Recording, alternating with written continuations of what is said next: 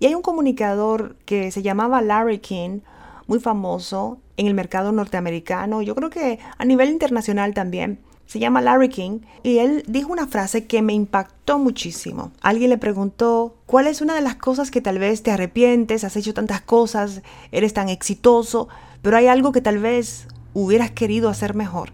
Y él mencionó exactamente esto. Haber podido estar con mi familia.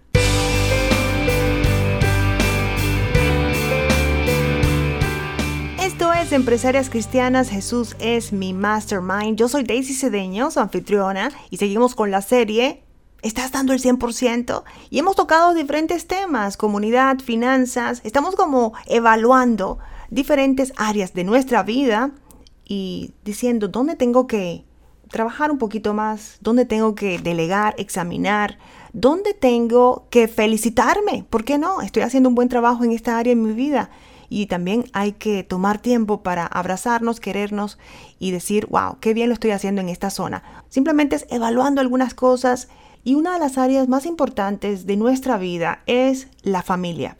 Y podemos llevar esta palabra familia en diferentes contextos. Puede ser esa familia que nos dio nuestro Padre, que nos ha dado la vida. Y puede ser esa familia que hemos creado en el camino. ¿Cómo son esas relaciones que tenemos?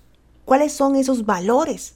Y hay un comunicador que se llamaba Larry King, muy famoso en el mercado norteamericano, yo creo que a nivel internacional también. Se llama Larry King y él dijo una frase que me impactó muchísimo. Alguien le preguntó, ¿cuál es una de las cosas que tal vez te arrepientes? Has hecho tantas cosas, eres tan exitoso, pero hay algo que tal vez hubieras querido hacer mejor.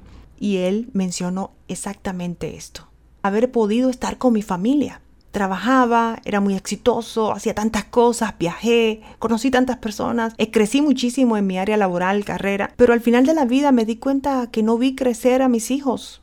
No tuve esa conexión con mi familia. Y eso de verdad me impactó porque a veces uno ve esas personas que son tan exitosas, pero ¿qué cuesta ese éxito? ¿Cuál es el pago? Y no es que no querramos, bueno, hacer carrera, estudiar, ser profesionales y ser exitosas, pero que haya un balance.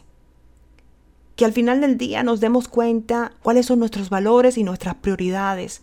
Y que tengamos a esas personas importantes en ese lugar, en ese puesto de prioridad en nuestra vida.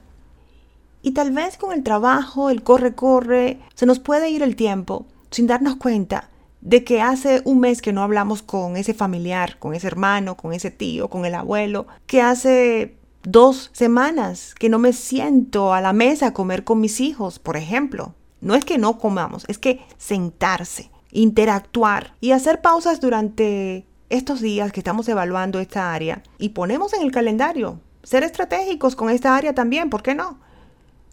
En esta semana voy a ir a comer con la familia a un restaurante diferente o voy a hacer una actividad con ellos, también tengo que tomar en cuenta que demostramos el amor de diferentes formas a nuestros familiares, a nuestros seres queridos. Hay, por ejemplo, personas que dicen, es que estoy dando el mejor futuro para mis hijos, estoy proveyendo, estoy creando experiencias maravillosas para ellos. Pero tener ese tiempo de calidad contigo también es parte del proceso, es parte de todo lo que tiene que encajar como un rompecabezas para tener esa relación que sea de por vida. Y cuando hablamos de familia, es una relación que es de por vida. Si has puesto a una persona en, ese, en esa posición que es parte de la familia, es porque tiene privilegios distintos a los demás. Tiene acceso a ti en otra dimensión. Puede llegar a tu casa y abrir la nevera sin preguntar. Ese acceso.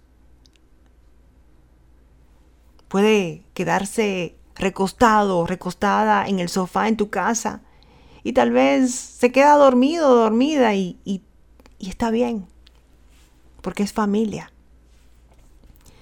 Familia es el espacio donde nos sentimos en mejor capacidad de amar. Alguien dijo eso y me impactó, me gustó.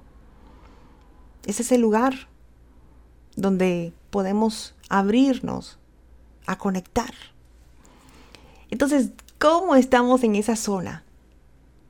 Y hay cientos de versos en la Biblia que hablan de la familia, pero yo voy a elegir unos cuantos simplemente para que vaya con el mensaje. Uno que es muy famoso, Éxodo 20, 12. Honra a tu padre y a tu madre para que disfrutes de una larga vida en la tierra que te da el Señor tu Dios. Esa relación con mamá y papá es poderosa. Perdona, ama, acepta, abraza.